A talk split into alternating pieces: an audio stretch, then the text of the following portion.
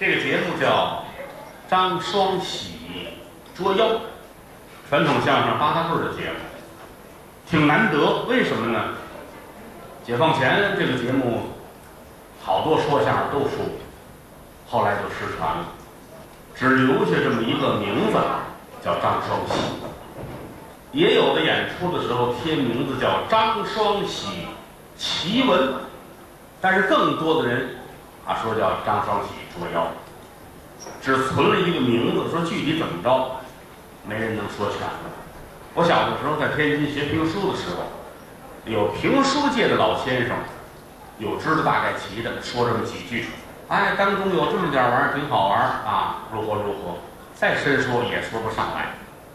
找这个节目找了好长时间了，啊，费劲最大的。大约在零六年，我去南京，我遇见了张永熙先生，相声界南张北侯张永熙老前辈。酒席宴前说闲话，我就说起来了，我说有这么一个节目叫张双喜，老爷子说我会，啊，我演过这个，当初在茶馆里边。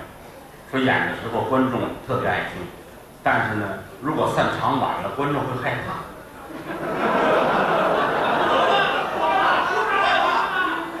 有人喊不走了，你以为买个票就等于分房了？啊，说这个故事跟别的故事有区别，什么区别呢？说听这个也捉妖也捉鬼，它不像演绎的，让你听着就这么真。你会相信这是真事儿，你这就可怕了。我说太好了，老爷子您给我念叨念叨。因为在这之前，不管是北京的、天津的，我问了一溜够，好多前辈都问过了。啊，我说不知道。张先生一说这个，我太高兴，您说说。但是您想，一吃饭人也多，酒席宴前的，啊，鸡一嘴鸡一嘴的啊，他们这桌都什么人？老头呢，一共给我说了有不到十五分钟，大概其如何如何怎么怎么样，说了一刻钟，这当中还不断的有人插嘴，我对这个节目多少有点模糊了就，啊，后来满处在问人，没有消息，后来给天津电视台拍这个清官巧断家务事，来串戏的杜国之先生，里边讲杜国之都知道。说闲话，我说问您个事儿，张双喜你知道吗？杜先生乐了，说那玩意儿我们上赵佩茹先生家串门去，赵先生念叨我。我说太好了，我说你说说吧。杜先生说念叨完就忘。了。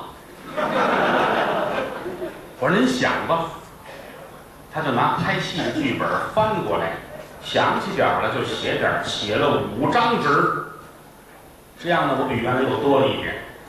但他写的这跟张先生念那不挨着，人名都不一样啊！有了这个呢，我一看我就更糊涂了。事又凑巧，不久我去深圳，深圳那儿搞一个曲艺大赛，啊，非让我当评委。我说我当那玩意儿干嘛？啊，说没事儿，人都票友，您跟着来玩儿来。我说行。到那之后，主办方递给我参赛的名单儿，我一看。里边有一位郑小山，吓我一激灵。陕西相声名家郑小山先生，我说老爷子怎么会参赛？而且在陕西，怎么上深圳来了？请过来问问吧。一聊天人家儿子在深圳，老爷子过去看孙子去了。一聊闲天我说张双喜您会不会？他说我是不会，但是我弟弟会。他弟弟亲兄弟郑平安，也就是郑文喜先生，不玩太好。啊，全长宝先生的弟子，把电话给我，回北京一打电话，郑文喜先生呢，在洛阳呢，啊，一说这事儿，老头挺高兴，说你啊找我一趟，啊，俩钟头我就让你明白是怎么回事儿，多深的嘛，啊，好吧，不久呢，他就回了陕西西安了，我在北京，随时通电话，老说这个事儿，我得去，我说找您去。但是呢，后来张根顺先生去世，我们就忙活这白事。在忙活白事的过程当中，惊闻噩耗，郑文喜先生去世了。我说：“哎呀，问点东西多难呐！啊，就这一老先生会这个，现如今人没了，怎么办呢？”当时我们正给张先生料理白事，所以去不了，啊，发去一份唁电。当时确实给张先生忙活白事，也没去了，啊，一直就想这事，很遗憾。等到宣传《三笑才子佳人》宣传电影的时候，去到西安，给了我一个惊喜。陕西青年曲艺社苗阜先生是郑文喜先生的义子干儿，以及郑先生亲儿子郑宏伟，两位到了。三笑的现场送给我一份录音，说是郑老爷子临终前的遗愿，这个一定给郭德纲送去。三个小时零十四分钟，郑先生的孤本录音非常的珍贵，是我所得到有关张双喜的资料最详实的一份。当然也没有结束，也不是全的，但是已经难能可贵了。啊，说感谢郑先生，老爷子到死之前还想这个事儿，更得感谢人家的后辈传人，一直想着这茬儿呢。啊。我把三位老先生东西揉到一块儿，我才看出来是这么个故事，而且还不全，没有办法，又重新编纂了一下，又把我小时候听评书界跟我说的张双喜的故事，这都揉了一块儿，费了人劲，这才有今天这个张双喜捉妖。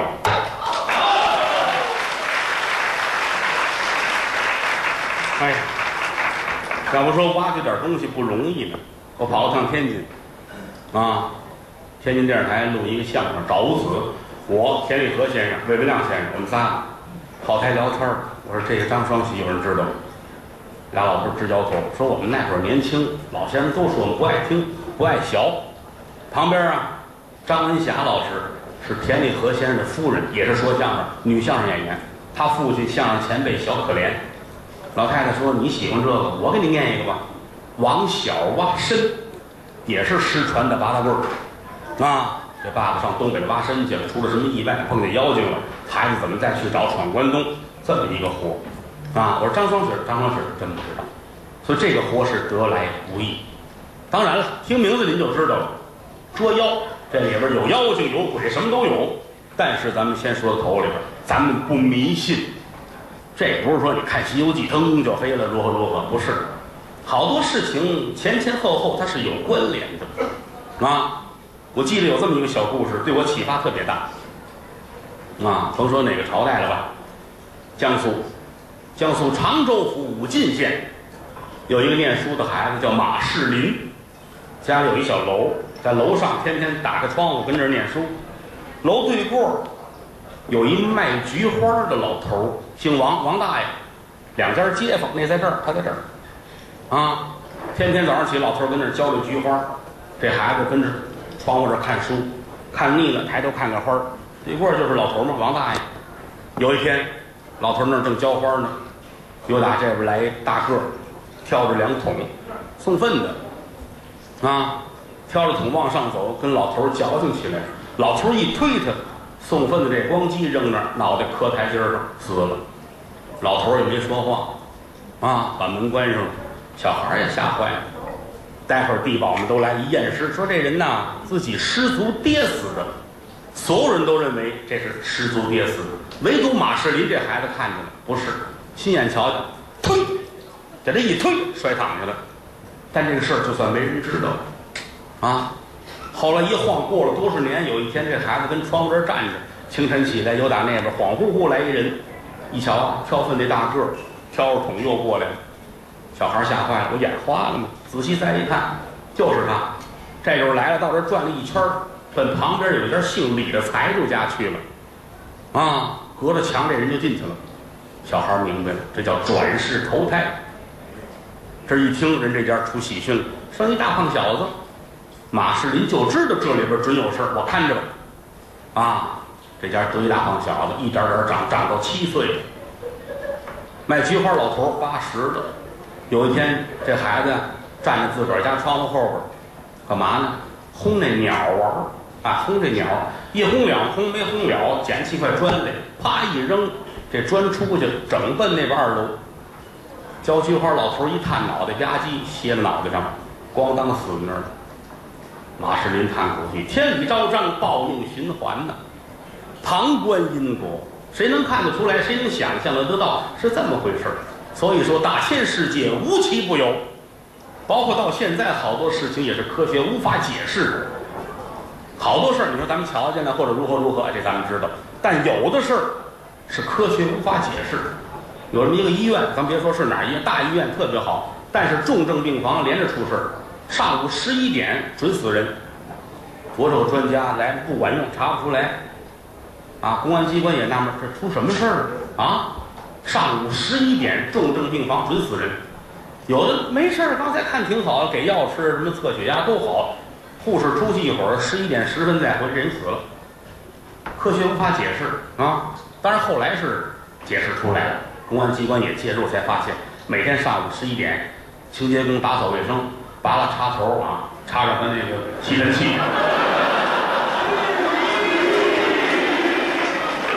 这拾掇干净，还得把那再插上啊。那是死六个，说这个事儿啊，说这个事儿。就是哪个医院，咱就别说了啊，省得人打我啊。闲话少说，书归正传，给您说这段长篇的单口相声啊，张双喜捉妖。什么时候的事儿呢？清朝乾隆年间，发生在北京城。这地儿在哪儿啊？西直门外高粱桥。也有叫高亮桥的，我们有一铁片大鼓，高亮赶水，说的就是这儿。啊，说当初一员大将高亮去追那水去，北京城的水呀，让龙王带走了，去追去了，水追回来，但是小将军英勇就义，所以后人为了纪念他，给这桥起名叫高亮桥，年深日久改名叫高粱桥，这是民间传说。实际上这个桥。是元朝末年建的，那会儿没有大明，啊，孤望言之，孤望听之。在想当初，这个西直门外高梁桥这儿风景宜人，天清水碧，鸟语花香，小溪潺潺，踏青的好去处，十里长堤，好看之极。而且它的桥西也是控水闸，进北京城的水跟这儿控制流量，啊。就说站在那个河边上看里边的鱼啊，跟那儿直翻花啊，风景优雅之极。就在高亮桥的附近，住着这么一户人家，一家三口，不是多有钱。您想啊，有钱的人都得住城里，啊，住的城外是穷人。这家姓张，啊。丈夫、妻子带着孩子，丈夫叫张大愣，就这名儿张大愣，大老爷们儿一米八的个儿，啊，指何为生呢？叫打拔叉。什么叫打拔叉？就是什么都能干，打短工也行，木匠也行，瓦匠也成。你说种地就种地，赶车就赶车，啊，什么活都能干。旧社会管这种人叫打拔叉。全面发展的技术型的人才，啊，你搁在哪儿都是个材料啊。媳妇儿呢姓李，两口子，有一小小子叫张双喜，孩子可爱，聪明，啊，小胖小子，八九岁儿，人见人爱啊，而且这孩子呢，嘴儿甜。没事站在门口街坊四邻的，啊，二大妈、三大叔，瞅见就喊，跟谁都打招呼，好孩子。这两天张德愣接了一活给人家盖房去，瓦匠他也行，你看，什么都行啊，缺什么来什么。说哪儿说相声短个底，他也能给人传一个；哪儿唱单弦短一弹弦，他也行，就没有不会啊。跟媳妇说那儿盖房帮忙，我得两天到三天才能回来。你们娘俩晚上睡觉关好了门，你看着孩子。哎，张德愣呢，就打工去了。家里边剩下娘俩，弄点家常便饭，哄着孩子。没事的这媳妇儿呢，给人家缝缝补补，做个衣裳。有谁就找帮忙拆个这个，什么都干，贤妻良母。早晨起来，媳妇儿跟这儿收拾屋子规置，一回头，一瞧不对劲儿。往常啊，双喜儿一起来，高兴兴，蹦蹦跳跳啊，吃点东西，推门出去玩去了。今天这孩子坐在那儿抽抽搭搭的，当妈的心疼了。儿你怎么了？我那小鱼儿死了。小鱼儿，它有一个粗瓷的碗，里边有一小金鱼儿。啊，你要说大户人家的孩子啊，要什么买什么。这个家庭孩子想玩没有什么，啊，门口瞧见过来卖小金鱼的呢，买一条吧，买一条，再饶一个吧。也不要钱啊，孩子还挺喜欢啊，弄个碗跟里边养着。您琢磨呀，那小鱼搁碗里边，它水也浅啊，活着也不欢畅。但是每天孩子都高兴，外边跑一圈回来跟小鱼儿这儿说话，怎么样啊？挺好的啊，聊天儿。今儿一睁眼一瞧，这鱼不动弹了，孩子眼泪儿下来了啊，跟这儿抽的。就这一小伙伴儿，小鱼儿死了，啊，难过，啊，他妈看看他，行了，扔了吧，不行，我舍不得，啊，怎么会死了？昨天晚上还挺好的，哎，当妈的心疼，不要紧的，不要紧的啊，回来那什么，呃，待会儿妈出去给你买糖吃，啊，完事儿买那个糖葫芦，啊，再给你买个小狗玩，行不行啊？嗯。哎，再一低头，这小鱼儿跟着碗里边就活动。小孩看看，我能弄死它吗？怎么呢？这要死了能吃糖，能买小狗啊？我能弄死他吗？我他妈气的，去去去出出去，出去，外边玩去，别轰出去。一间屋子半间炕，跟屋里收拾东西。闲着在跟前不不愣愣碍事儿，轰出去了，开门跑到外边啊！他这儿的房子呀，净是穷人们盖的，不像说城里边哪哪胡同啊，什么井井有条的建筑没有，都是穷人，你搭两间，我搭一间，天长日久了呢，也是一个比较繁华的社区，但是并不规矩啊！小孩站在这儿，早晨起来，就没起来呢啊！谁打着过都跟人打招呼。二大爷您好，三奶奶您好，老叔您干嘛去？嘴儿甜，谁都喜欢。正跟这戳着呢，有打这边来了一个尼姑。尼姑大伙儿都知道，出家人是女的，这俩字儿是中国人发明啊，人家本来不叫这，这个尼呀，据说是印度语的发音啊，说是女性的意思，而且呢，有这个尊重的意思。中国人嘛，女的叫个姑娘，叫个什么呢？哎，尼姑，这是咱们给人编出来这么一个称号。这尼姑离这不远，桥堡子边上水月庵，是那儿的尼姑，这是出去打这过啊。张双喜跟这站着，尼姑打这过。这尼姑啊，法号叫静秋。这一走一回头，瞧见双喜了，觉得小孩挺好看。浓眉毛、大眼儿，小嘴巴红扑扑的，扑哧就乐了。双喜儿有一好处，好跟人打招呼。一瞧人冲自个儿乐呢，也跟人打招呼。和尚好。静秋心说哪儿的事儿？这孩子，你瞧瞧，我是女的。和尚媳妇儿好。静秋气，你躲开我知道。一扒拉他。人家走了，这一扒拉他呢，他没站好，脚底一滑，咕噔，坐一屁股墩儿。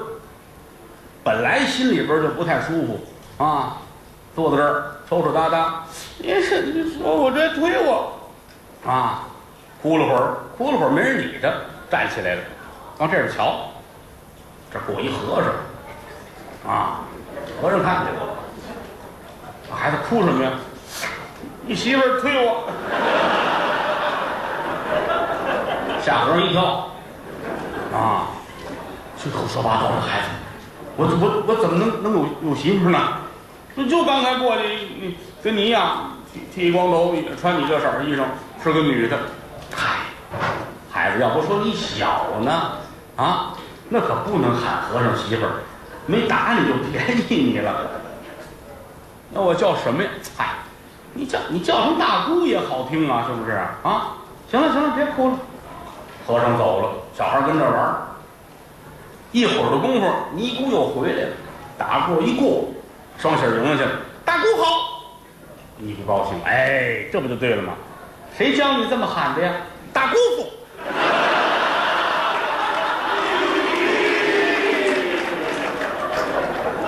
把静秋气的呀！我跟你聊不到一块儿去啊！老佛爷保佑，今生今世我别看见你啊！尼姑骂着衔接就走了，嘴里这么说，今生今世不见你，可没想到当天晚上就见着了。怎么呢？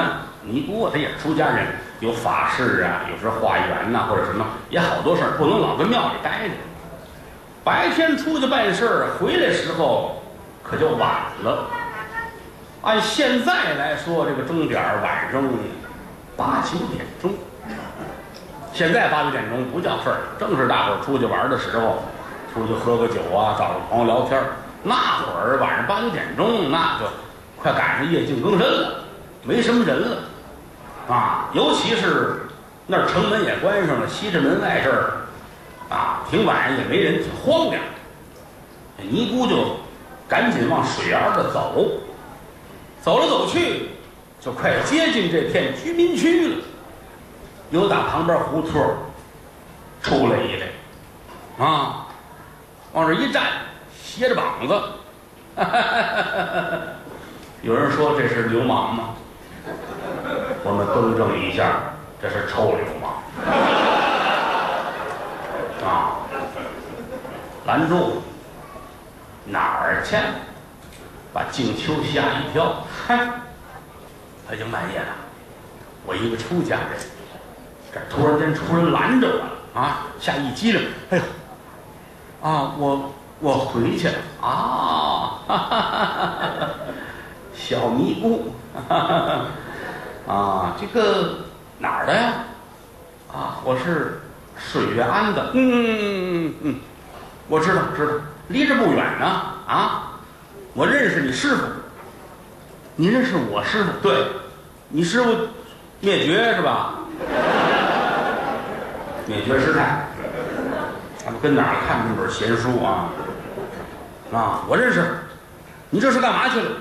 啊，我我有有法事回来的晚。好啊，咱们探讨一下。啊，我对法事也比较有研究啊。这不，咱们今天咱们探讨一下啊。那探讨什么呀？俩说的不一回事儿，这是，还是直话实字儿。静秋心说：“坏，我这是碰见坏人。”一转身，夺路就要走。流氓一般他得有个好体格儿啊！你想这道理去吧，是吧？你见过那流氓这儿拎着马扎，拿着暖壶，揣着药出去的吗？是吧？对不对？打算干点流氓事儿，坐着先吃药，喘够了，再扎一针才站起来。没有，啊，这都身强体壮啊，电不灵腰，啪，往前就追，两步就追上了，这一抬脚，啪，踢在腿后弯这儿，静秋也没留神，啪就扔这儿，这赶紧往起站，鞋都掉了。他往前跑，这会儿后边追，两步赶上切近，就伸手一抓，砰，把脚脖子薅住。这叫疯了！尼姑啊，出家人，跳出三界外，不在五行中啊！啊，这可不行，我得赶紧走。俩人这撕不起来了。你别看她是个女的，说真急了，那劲儿也不小啊！打来打去，这流氓一使劲，咔嚓一下子。愣把尼姑这裤子给撕破了，啊，呲啦一下子，两片，啊，这尼姑这臊子要了亲命，今儿我死我也得死庙里，往前就跑，后边这准儿就追，拐弯抹角，抹角拐弯，就这一溜儿，都黑着灯呢。这几点了啊？唯独有一户人家，那门呐虚掩着，屋里边有亮光。景秋尼姑到切进，一推这门，啪把门推开了，噌就进去了。一挥手，砰，把门就怼上了。谁家？张双喜的家。啊，他进来不要紧，屋里边娘俩吓一跳，哟，怎么呢？没想到，刚才啊，双喜儿他妈出去倒水去，这回来进屋把盆放下，要关门没来得及呢，这进来去啊，刚要喊，定睛一瞧，哦，尼姑啊，外边那流氓追来追去，一瞧没有呢，也就拉倒了。咱们单说屋里边。怎么回事？嗨，三言两语把事儿一说，外边有一坏人在追我，如此这么般，这么般如此，啊，我得求您帮一忙。这会儿的功夫，双喜儿已经躺下了，在被窝里边啊，睁眼一瞧，认识。啊，带孩子这会儿困。啊，也没搭茬儿。他妈这，哎呦，这天杀的，这不造孽吗？啊，还有坏人，得了得了，我给你找条裤子吧。他们家里边啊挺穷，没有什么樟木箱子、樟木柜似的，有这么俩筐，编的那个筐放衣服，撩个盖儿一伸手，抻出一条裤子来，快穿上吧！哎，尼姑接过来，把裤子就穿上了。明儿我给您送回来。哎，不客气，不客气，没事儿。哎，这就走了，开门出去。因为听了听外边没有动静，知道没事儿。何况说一拐弯就是水帘儿啊，娘俩呢？这就准备睡觉，躺下刚迷糊了不多一会儿，啪啪砸门，谁呀？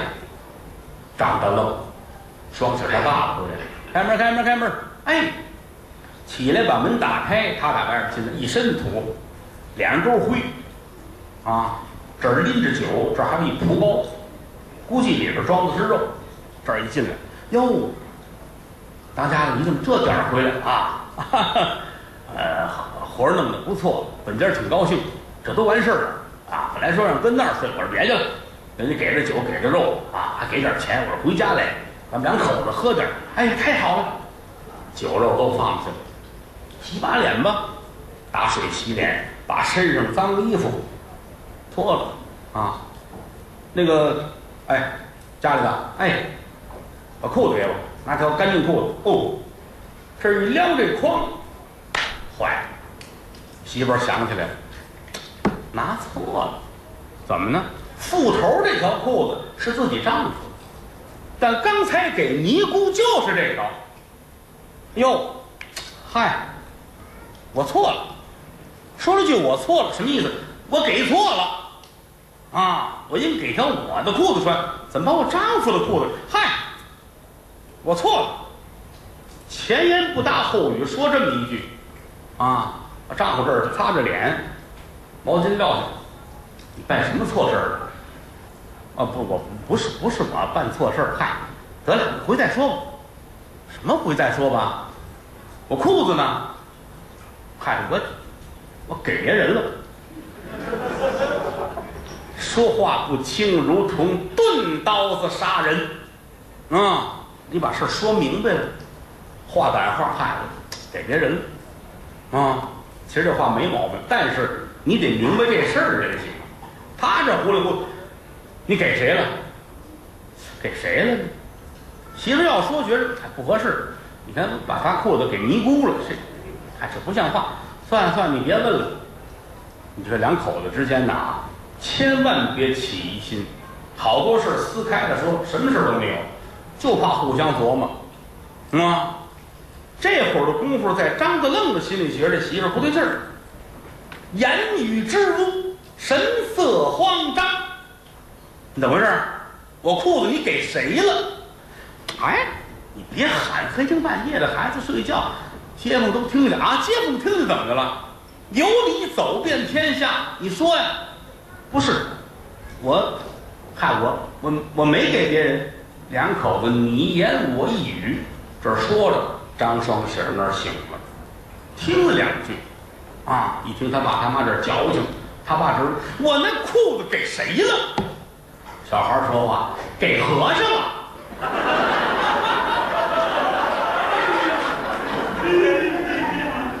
随便说着玩儿，怎么呢？白天喊大姑也不对，喊和尚媳妇也不对，怎么都不对。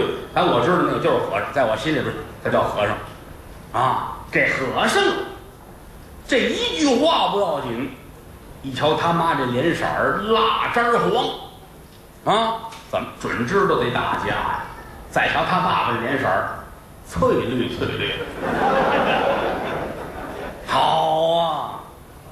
我说你不告诉我实话，嗯，趁着我不在家，你竟然私通了和尚。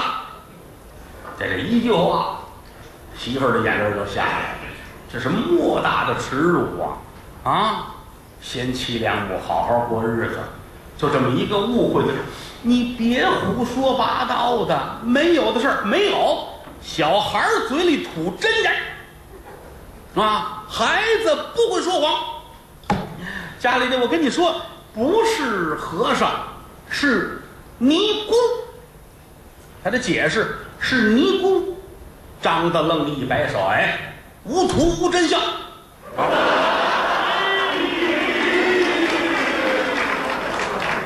还不哪儿学这么一句话的？看来是没少上网。嗯，反正意思是不信啊。好啊，小贱人，嗯，我在外边拼死拼活挣钱养家，你在家里边你犯了七出之罪，你竟然私通和尚，啊，这是奇耻大辱啊！媳妇儿这就哭，哎呦，缺德大爷到了，你这别胡说，没有的事儿啊！啊，我哪能这样啊？俩人这儿说着，张德愣一边说一边把这酒打开。倒在粗瓷碗里边啊，这儿喝着酒，骂着街，媳妇儿开始还解释，到后来没法解释，光跟这儿哭。张双喜害怕了，啊，也不知道是该说话还是不该说话。八九岁的孩子，他想不了这么周到，就知道害怕，围着这被子，眼泪滴滴答答，滴滴答答。不敢搭茬儿，一会儿的功夫，瞧自己的爸爸张德愣喝的差不多了啊，把这碗地上一摔，啪，日子过不了了。站起来一转身，在床上，昏昏睡去。啊，怎么呢？在外边累了好长时间了，浑身乏，喝了点酒啊，这一生气，酒劲儿上来，体力不支。躺在那儿，孩子躺在里边，旁边躺着他爸爸，小孩也不敢动，就捂着被子跟这儿。开始还哭，后来呢，哭着哭着就睡着了。小孩嘛，终归是孩子，不像大人似的，睡着了。旁边躺着爸爸，爸爸也睡着了。这呼噜是震天震地，就这一觉就睡到了天光大亮。也不知道什么时候，张双喜醒了，啊，醒了，先拿耳朵一听，没有娘说话的声音，啊，昨天睡的时候听着娘啊还在那儿哭呢，这会儿没声音，嗯，可能啊，我娘也睡，往旁边一看，床上躺着爹，好爹爹呼噜，呼啊呼啊。睡觉，嗯，得了，一会儿啊，他们就不吵架。小孩想挺好，悄悄地坐起来，揉了揉眼睛，这么一抬头，啊，自己的娘上吊身亡，好大的气性啊！要不说过去啊，这个女人过日子也确实是没辙没辙的。怎么呢？两口打架上哪儿说理去？准知道这事儿说不清楚了，心里边一赌气，得了，干脆死了吧！啊，上吊挂在那儿，张双喜哇的一声啊！当时他爸爸坐起来，怎么了？这会儿啊，酒也醒了，怎么了？孩子一直，你看这儿，爸一回头，哎呦，坑死我了！回想昨天的事儿，哎呦，没说明白，人怎么就挂上了呢？嗯，赶紧过来摘这死人，这往下一拖，死尸都硬了，不知道什么时候上吊。孩子也下来了，把死人放在床上，爷儿俩是放声痛哭。张双喜是瞎哭，反正知道妈没有了，这以后谁疼我呀？跟这哭。丈夫这哭也有后悔，也有恨啊，恨这和尚。嗯，我要能逮着你啊，我会把你挫骨扬灰了。你把我们家害得个家破人亡啊，这个不行，心里边恨得很。爷俩正哭着呢，有人敲门，啪啪啪，一敲门，双喜过去了啊，知道来人还得开门，这一打开门，静秋来了，哎，尼姑啊，拿个小篮子，里面有十个苹果，这拿着裤子叠好了的啊。回来了啊！哟，小喜儿，我来还裤子，谢谢你嘛。张双喜儿一回头，耶，和尚来了。张德龙一回头，就这心里边万把的钢钩一般的。怎么呢？知道自己是错了。他是谁呀？你和尚。这抡圆了奔儿子这脸上。这大耳钉子打的，张双喜咕，这轱辘墙边去了，疼吗？真疼，不敢喊，啊，捂着脸跟墙角那儿。尼姑不知道怎么回事啊，那个哟，看一瞧床上还没起呢啊。大愣心说起不来了，他要起来咱们都得跑啊，那叫诈尸啊。尼姑把这苹果搁在这儿给孩子吃啊，裤子放边上，转身人家走了。哎呦，张大愣啊，泪如涌泉。媳妇儿，媳妇儿，这怨我，千差万差是我一个人的不对啊！我怎么能干这个事儿呢？嗯，得嘞，事到如今说别的也没用。唉，双喜儿，你过来，呃，不过去。过去你还打，来吧，孩子，把张双喜儿叫到跟前儿，一伸手把儿子这胳膊揽住。哎，孩儿啊，孩儿，行了，咱们一家这日子就算到这儿啊。伸手在身上摸，摸出来二两银子，啊，这是包括这些日子干活的，包括昨天人家赏的，搁在一块儿，二两银子连整带碎了一包。